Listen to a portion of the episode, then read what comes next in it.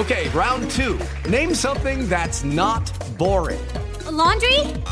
Ooh, a book club. Computer solitaire, huh? Ah, oh, sorry, we were looking for Chumba Casino. That's right. ChumbaCasino.com has over 100 casino style games. Join today and play for free for your chance to redeem some serious prizes. ChumbaCasino.com. No purchase necessary. Full prohibited by law. 18 plus terms and conditions apply. See website for details. É hora do agronegócio. Informação, mercado e empreendedorismo. Produção e sustentabilidade. Com José Luiz Tejon.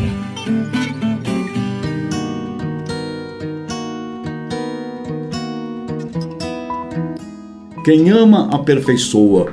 Quem não ama, deixa como está. Noite de Natal, desejo a todos uma mesa com o melhor do agronegócio e um sentido de verdadeiro amor, o aperfeiçoamento de tudo o que nos envolve e a nós mesmos. O agro que prosperou no Brasil é fruto do aperfeiçoamento de muitos brasileiros, muito esforço, educação, ciência e trabalho. Neste Natal, o presente que peço a Papai Noel é o da inspiração de brasileiros guerreiros, aqueles que fazem e superam ao contrário do não fazer, reclamar e esperar. O lado que cresce no Brasil é formado por brasileiros que realizam dentro das mesmas circunstâncias onde outros paralisam. O agro chegou até aqui e precisamos ir muito além. Temos que nos livrar da praga dos 2%, crescimentos pífios do PIB. Temos que crescer dois dígitos, não o número 2 e para dobrar o PIB do país temos que dobrar o volume de operações de todas as cadeias do agronegócio. Onde já temos 100 bilhões de dólares de exportações, temos condição de dobrar, objetivar 200 bilhões com a diversificação. Diversificação de centenas de itens do agro tropical amazônico nacional e de novos destinos no mercado internacional. Brasileiros que fazem e superam são muitos, milhões. Encontramos exemplos na Caatinga da Bahia, Coopercook, uma cooperativa com 204 cooperados em Canudos, Uauá, Curuçá, fazendo doces e compotas de frutos do sertão, exportando para França, Itália e Áustria. O presente que peço é a realização do planejamento estratégico de todas as operações das cadeias produtivas, desde o A da abelha, do abacate, o B da banana, indo até o U da uva, V dos vinhos, Z do zebu, com agregação de valor, marcas e acesso a mercados internacionais. A todos os nossos ouvintes, telespectadores, internautas da Jovem Pan, eu desejo coragem onde tudo começa, cooperação, onde tudo prospera, e caráter, onde se decidem os destinos de uma vida e de uma nação. Feliz Natal!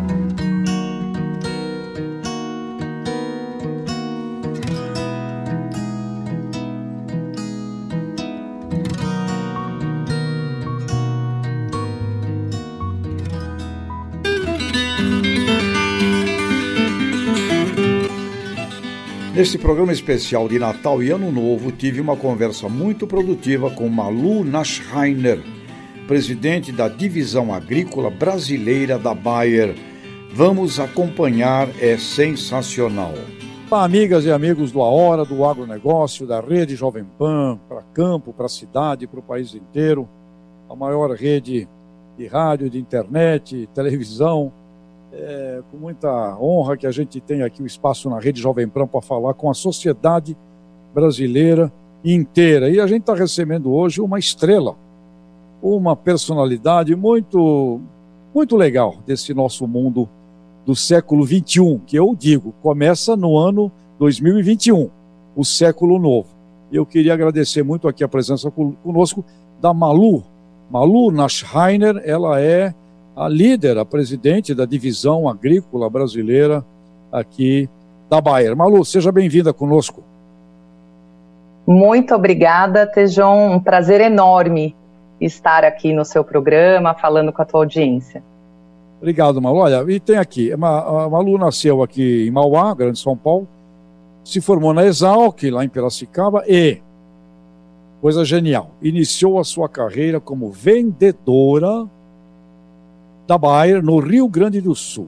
Então eu tenho essa curiosidade. Se formou, foi para o Rio Grande.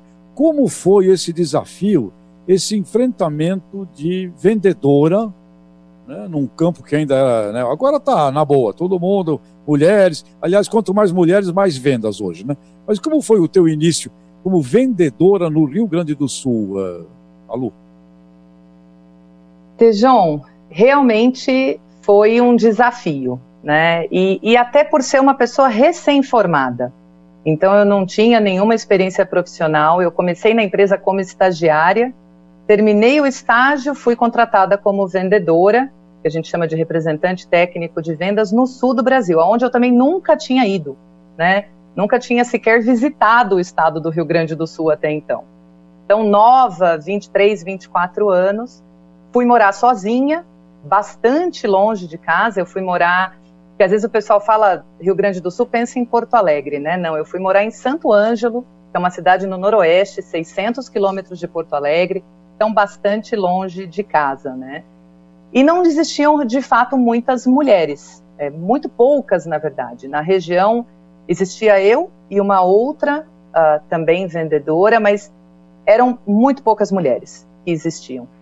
Mas eu tive a felicidade de encontrar pessoas durante esses anos no Rio Grande do Sul que me ajudaram muito. Né? E eu falo muito que a minha carreira a profissional que eu sou hoje, eu devo muito a essas pessoas que me ajudaram no início da, da minha jornada. Não só colegas de trabalho, como também parceiros comerciais, clientes, né, os agricultores. De uma certa forma, eu senti que o pessoal me abraçou, né? Quase como você abraça é, uma filha, alguém que chega é, na família.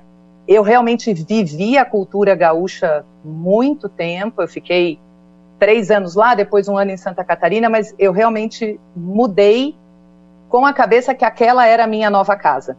Né? Eu, não, eu não pensava minha casa em São Paulo e eu estou aqui no Rio Grande do Sul, é temporário, não. Eu pensava, aqui é a minha vida. Né? Então, realmente, eu criei muitas conexões com, com o pessoal, com a sociedade onde eu estava inserida. Tenho amigos até hoje, né, nesses 17 anos aí de carreira, até hoje eu tenho o prazer de interagir com muitos deles. Mas, de fato, era um estranho no ninho. Excelente. Quanto maior a dificuldade, maior pessoa a gente se torna. E uma coisa muito rica que você acabou de dizer, que todos os jovens aqui que estejam nos vendo, que aprendam com isso. Ame onde você está, porque onde você está, com as pessoas dali é que você vai fazer o seu progresso. Então, estou imaginando essa sua experiência de três, quatro anos em vendas, que é outra área fascinante para a gente aprender a realidade do mundo. Então, vamos dar um salto disso, né, daquele momento, daquele início, para hoje você é, liderando essa área da maior companhia, é? maior companhia planetária aqui no Brasil, no campo das sementes, no campo dos é, defensivos, é? e de todo esse mundo novo que vem aí de biosoluções. Então, primeira coisa, hoje, estamos terminando o ano, né? Feliz ano velho, que vem o feliz ano novo, estamos terminando aqui o ano. Como foi a performance é, da Bayer? Como foi a performance de todo o teu time? é, nesse ano difícil, né, de 2020? Tejão, acho que começar respondendo, falando como foi o mercado, né? Porque no fim do dia, o que acontece no ano com o nosso cliente lá na ponta, com o agricultor, é reflexo do que acontece na Bayer e em companhias líderes de mercado como, como nós. Esse ano foi um ano muito positivo para o nosso agronegócio diante de todos os cenários, e ainda mais quando a gente olha em perspectiva com outros setores, você que é extremamente conhecedor do nosso setor sabe bem disso, a gente de fato foi um setor privilegiado. Né? Não quer dizer que não temos problemas, que não tivemos em algumas culturas, em algumas regiões, sim, algumas questões pontuais, mas de maneira geral, olhando todo do Brasil, um ano bastante positivo, né? um ano de preços históricos de commodity, um ano de produção nacional muito, muito positivo. E isso faz com que a Bayer também encerre o ano com um ano positivo. A gente ainda está é, jogando esse jogo. Né? Nós terminamos o ano em dezembro, mas o, a safra agrícola ela acaba em março, então a gente ainda está nesse jogo. Eu costumo dizer que dezembro a gente joga até os 45 do segundo tempo. Nós não somos um, um país ou um segmento que a gente agora pode descansar um pouquinho, a gente tem de fato que jogar até os 45 do segundo tempo, mas a gente encerra o ano de maneira bastante positiva. Tivemos impactos também, Tejão. Acho que talvez o grande impacto é o impacto com a desvalorização cambial. Ao mesmo tempo que isso sim traz um cenário positivo para a ponta, para a agricultura, para o nosso cliente, traz um desafio para quem opera com matéria-prima importada, né, para quem é uma empresa é, multinacional. Então, sim, tem um desafio. A desvalorização cambial, ela, de maneira geral, no setor, teve um impacto. Nada muito diferente de quem opera no Brasil há muitos anos, né, ou na América Latina. A gente sabe que somos países onde variações e flutuações fazem parte do nosso dia a dia de negócio. Agora, de fato, esse ano, nesta proporção que aconteceu, tem um impacto uh, importante. Mas olhando fundamentos de negócio, um ano bastante positivo, um ano que a gente conseguiu avançar bastante também em temas estratégicos para a companhia. Na Jovem Pan, a hora do agronegócio, com José Luiz Tejon. Na Jovem Pan, a hora do agronegócio, com José Luiz Tejon. Você que acompanha o nosso A Hora do Agronegócio continua aqui agora prestigiando a conversa com a presidente da Divisão Agrícola Brasileira da Bayer, uma mulher no comando, um grande exemplo, Malu Naschreiner.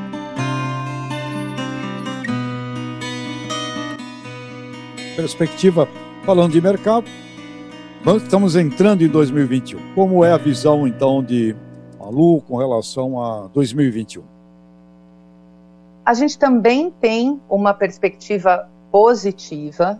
Uh, temos um desafio diferente do ano que passou. Começamos a safra com bastante desafio climático, né? Secas históricas, interior de São Paulo com a pior seca dos últimos 40 anos, algumas regiões com atraso de plantio de mais de 30 dias.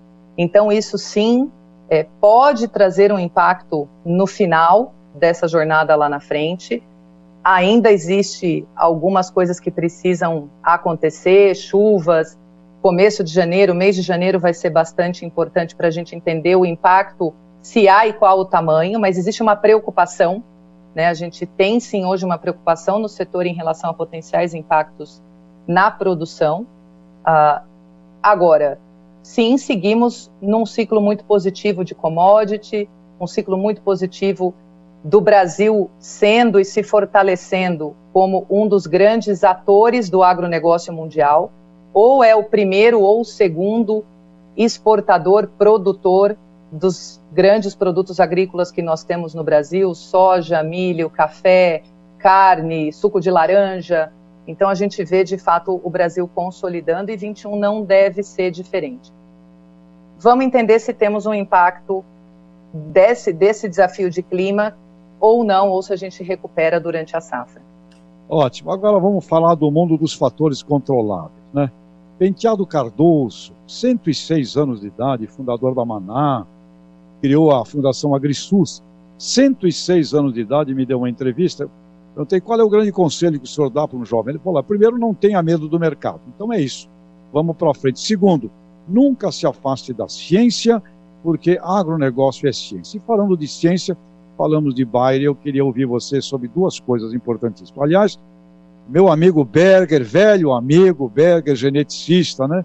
É, conversando com ele, acompanhei, estou acompanhando aí o assunto da Intacta 2 Extend. Inovação, inovação, inovação, inovação. E o que, que a gente vê? É exigente, ou seja, o agricultor tem que fazer muito bem feito todos os procedimentos, né? Praticamente, Malu, qual é a sua visão? Este agricultor que vai para o futuro, daqui para frente, ele é um ser humano, uma mulher, um homem, enfim, a sua equipe, que praticamente são atletas olímpicos. Tem que fazer muito bem feito para poder tirar proveito desse mundo da inovação. A sua visão da aplicação concreta da ciência no campo, o que você acha, Malu? Vejam, eu não vejo outro caminho. para a eficiência que a gente precisa buscar como setor, né, para o desafio que o agricultor tem né, de liderar e lidar decisões que têm fatores controláveis, fatores incontroláveis, é um mundo extremamente dinâmico. Se a gente não tiver ferramentas que ajudem o agricultor a ser mais eficiente, ou seja, tirar mais com menos, né? Ou seja, trabalhar produtividade, trabalhar eficiência operacional, é muito desafiador a gente seguir tendo os resultados que nós temos hoje como agricultura brasileira e o nosso cliente lá na ponta é, conseguir ter sustentabilidade da sua produção agrícola, né, da sua atividade agrícola. Então, eu não vejo opção. Acho que a agricultura hoje ela chegou num nível de profissionalismo que ela não tolera desaforo. Né? Eu costumo brincar, não, não tolera desaforo.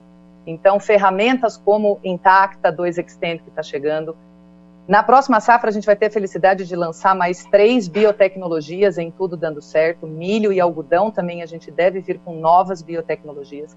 Produtos no nosso portfólio de defensivos, que também são produtos inovadores, produtos de altíssima eficiência e tem um outro fator, né, Tejon, que talvez os nossos colegas do hemisfério norte não tenham esse mesmo desafio. Nós operamos numa agricultura tropical. A agricultura tropical, ela demanda um nível de manejo, um nível de assertividade no momento que você controla uma doença, que você controla uma praga, que você trabalha todo o sistema produtivo, que é muito diferente de quem não é ou de quem opera na, na, agricultura temperada, né, de quem não tem a neve ali chegando num determinado momento do ano e solucionando parte dos problemas. Então, eu não vejo outro caminho. Eu acho que o agricultor brasileiro ele é ávido por inovação, ele é aberto, ele quer, ele quer inovar, ele quer aprender, ele quer fazer diferente. E o papel de empresas como a Bayer é gerar ferramentas para que ele possa seguir nesse caminho. Muita educação, muita educação, né? É, constantemente. É, Malu, agora é uma curiosidade aqui, né? Estamos em 2020. Eu fico imaginando 2024, 2028.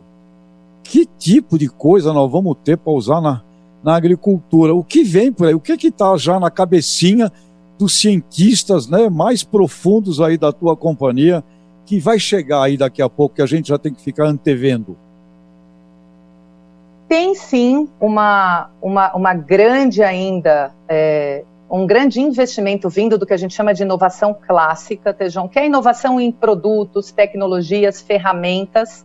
Então, isso sim segue sendo é, um caminho e, e um investimento bastante forte. A Bayer, como empresa, investe 2,3 bi de euro em inovação, em pesquisa e desenvolvimento. Mas o, o, gênio que saiu da garrafa, né, se é que a gente pode dizer dessa forma, é a transformação digital. É isso que a gente vê. Né? É a gente, de, um, de uma certa forma, conectar a inovação clássica. Então, sim, o seu produto mais eficiente, que vai gerar mais resultado para o agricultor lá na ponta, com uh, o levantamento de uma informação para aquela determinada região, para entender se o momento para usar aquele produto é o correto ou não é aplicações que sejam mais automatizadas, que sejam por taxa variada. É, há umas semanas atrás eu tive a oportunidade de visitar um campo de um parceiro nosso que está inclusive já prestando serviço com aplicação de drones. Então, o drone fazendo a aplicação, a gente já começa a ver na prática algumas coisas que antes a gente só via no, no papel ou na televisão. Claro que isso ainda tem que ganhar escala, e acho que esse é o movimento nos próximos anos, o movimento dessa próxima década. A gente ganhar escala nessa jornada uh, digital. Mas esse, na nossa visão, é o gênio que já saiu da garrafa e o perfil brasileiro do agricultor brasileiro, inclusive quando a gente compara com o americano, de novo, mais aberto para esse tipo de inovação. Muito interessante, ou seja, produtoras, produtores, né? Jovens né, que estão por aí querendo estudar, aprender a fazer Big Data, meus amigos lá da Fundação Suji Nishimura.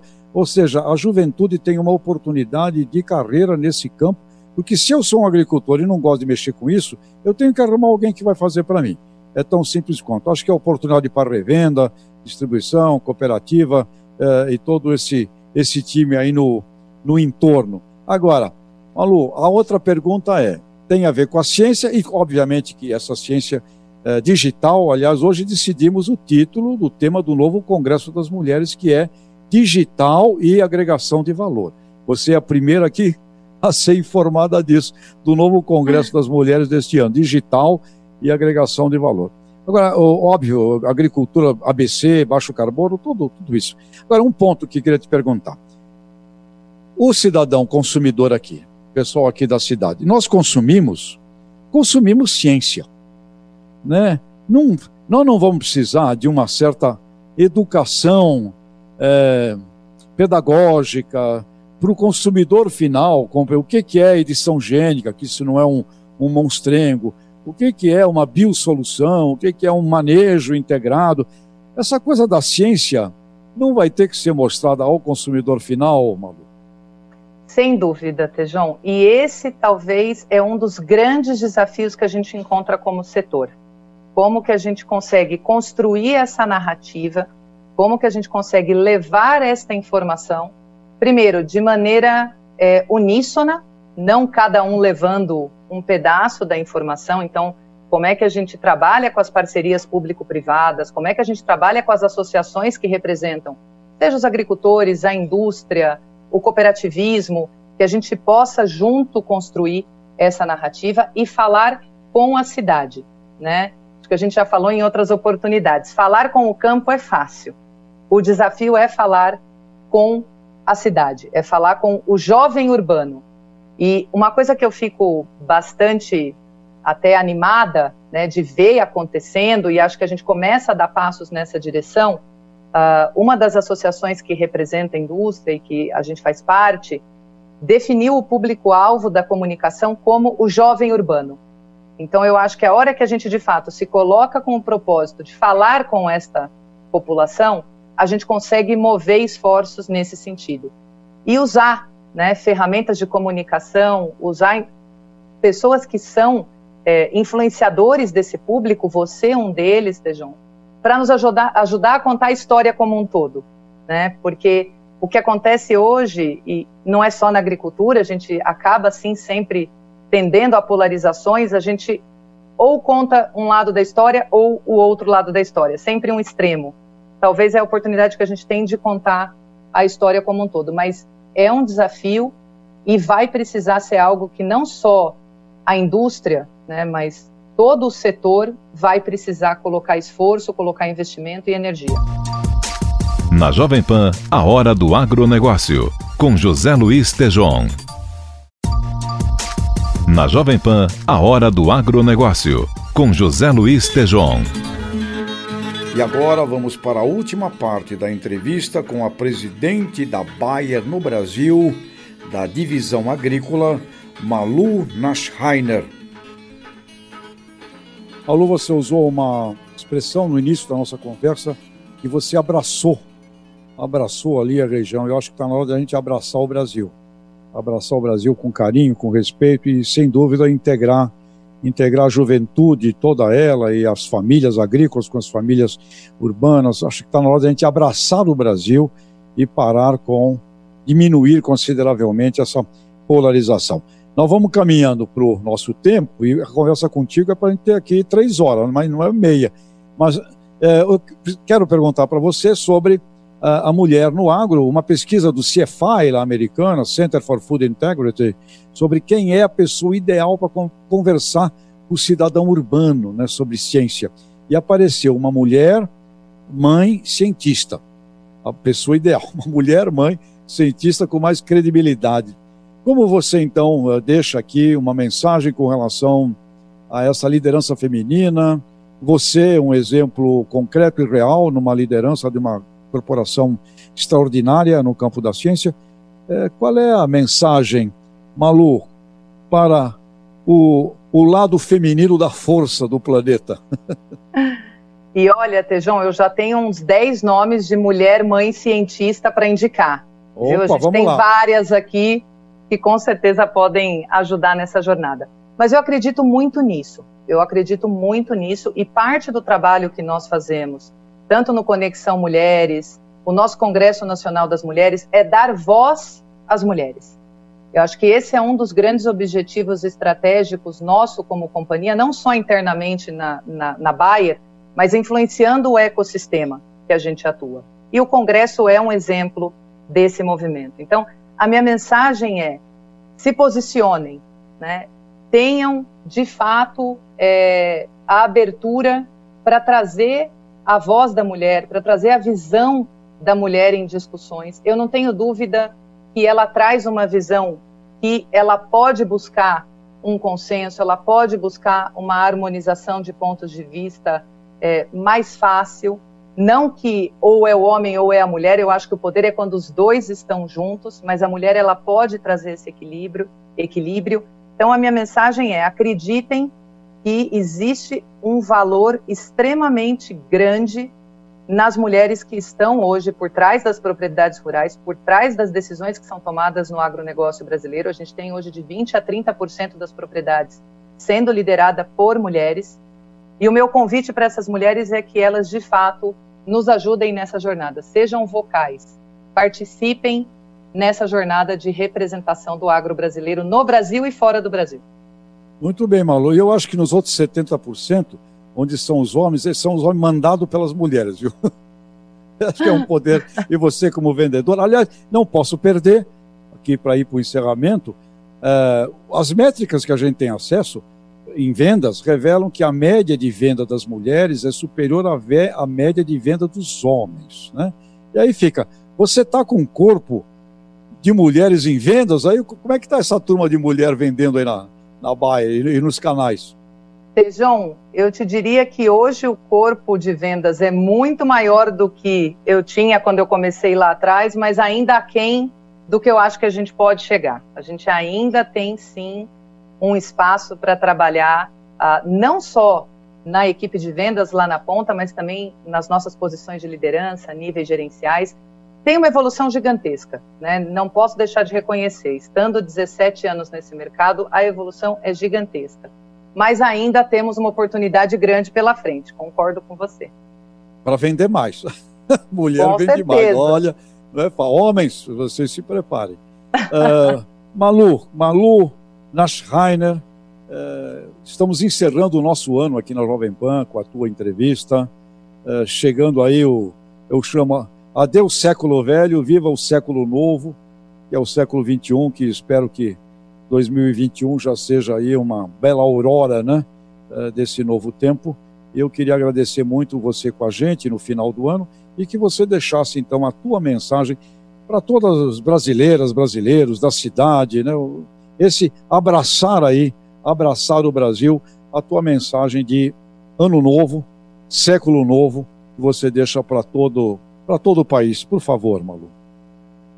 A minha mensagem é uma mensagem de reconhecimento. Né? Eu acho que nós, como humanidade, esse ano nos superamos. Acho que a nossa capacidade de adaptação, a nossa capacidade de reagir em cenários talvez nunca pensados, ela foi realmente muito grande. Né? Isso no agro, na cidade, em diferentes segmentos. Né? Acho que, de fato, nós tivemos a oportunidade de nos reinventar. Então, tenho certeza que todos aqui que nos ouvem, de uma forma ou de outra, se reinventaram na sua rotina, no seu dia a dia. E o, o meu voto para todos é que a gente, de fato, tenha um, um final de ano com muita paz, com muita saúde, perto das nossas pessoas queridas, dos nossos entes queridos, e que a gente entre 2021 muito otimista, muito positivo. Eu sou uma otimista por natureza, Tejon, e eu acho que é assim que a gente começa e deve começar toda a jornada, todo o novo ciclo. Então, que seja de fato um ano novo e um ano repleto de, de coisas boas para todos nós, para o nosso país. Muito obrigado, Malu. A hora do agronegócio. Um feliz ano novo, que venha o século novo. E Malu Naschreiner, sucesso para você, com muita felicidade, que você seja também um exemplo inspirador para todos nós. Muito obrigado, Malu. Muito obrigada, Tejão. Um prazer enorme. No agronegócio. A sacada final. Um excelente Natal, espero que todos tenham tido, nos preparando agora para um ano novo.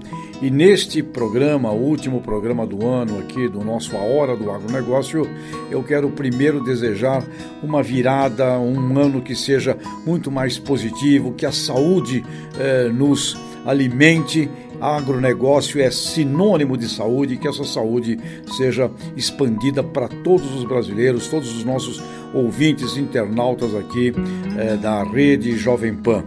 Neste programa especial, nós estivemos com Malu Naschreiner, uma mulher formada na Bayer Divisão Agrícola, começou como vendedora, trabalhando com vendas de insumos no Rio Grande do Sul, uma história extraordinária também de superação, de exemplo. E alta tecnologia e inovação é o sinônimo deste novo agronegócio. Portanto, nós precisamos desenvolver muita educação, muita capacitação e esse é o desafio de todos nós para um Brasil que possa ser cada vez mais produtivo e que os melhores exemplos da produtividade do agronegócio possam também estimular e inspirar todos os demais brasileiros em todas as áreas que eles se encontrem. Desejo a todos um ótimo ano novo, uma grande virada de ano e que a saúde, a paz e principalmente a harmonia e o comando positivo dos nossos negócios, das nossas vidas, das nossas regiões e do nosso país possa ser o grande presente desejado para 2021. Portanto, feliz século novo, o século 21 que começa em 2021. Grande abraço, amigos. Sucesso!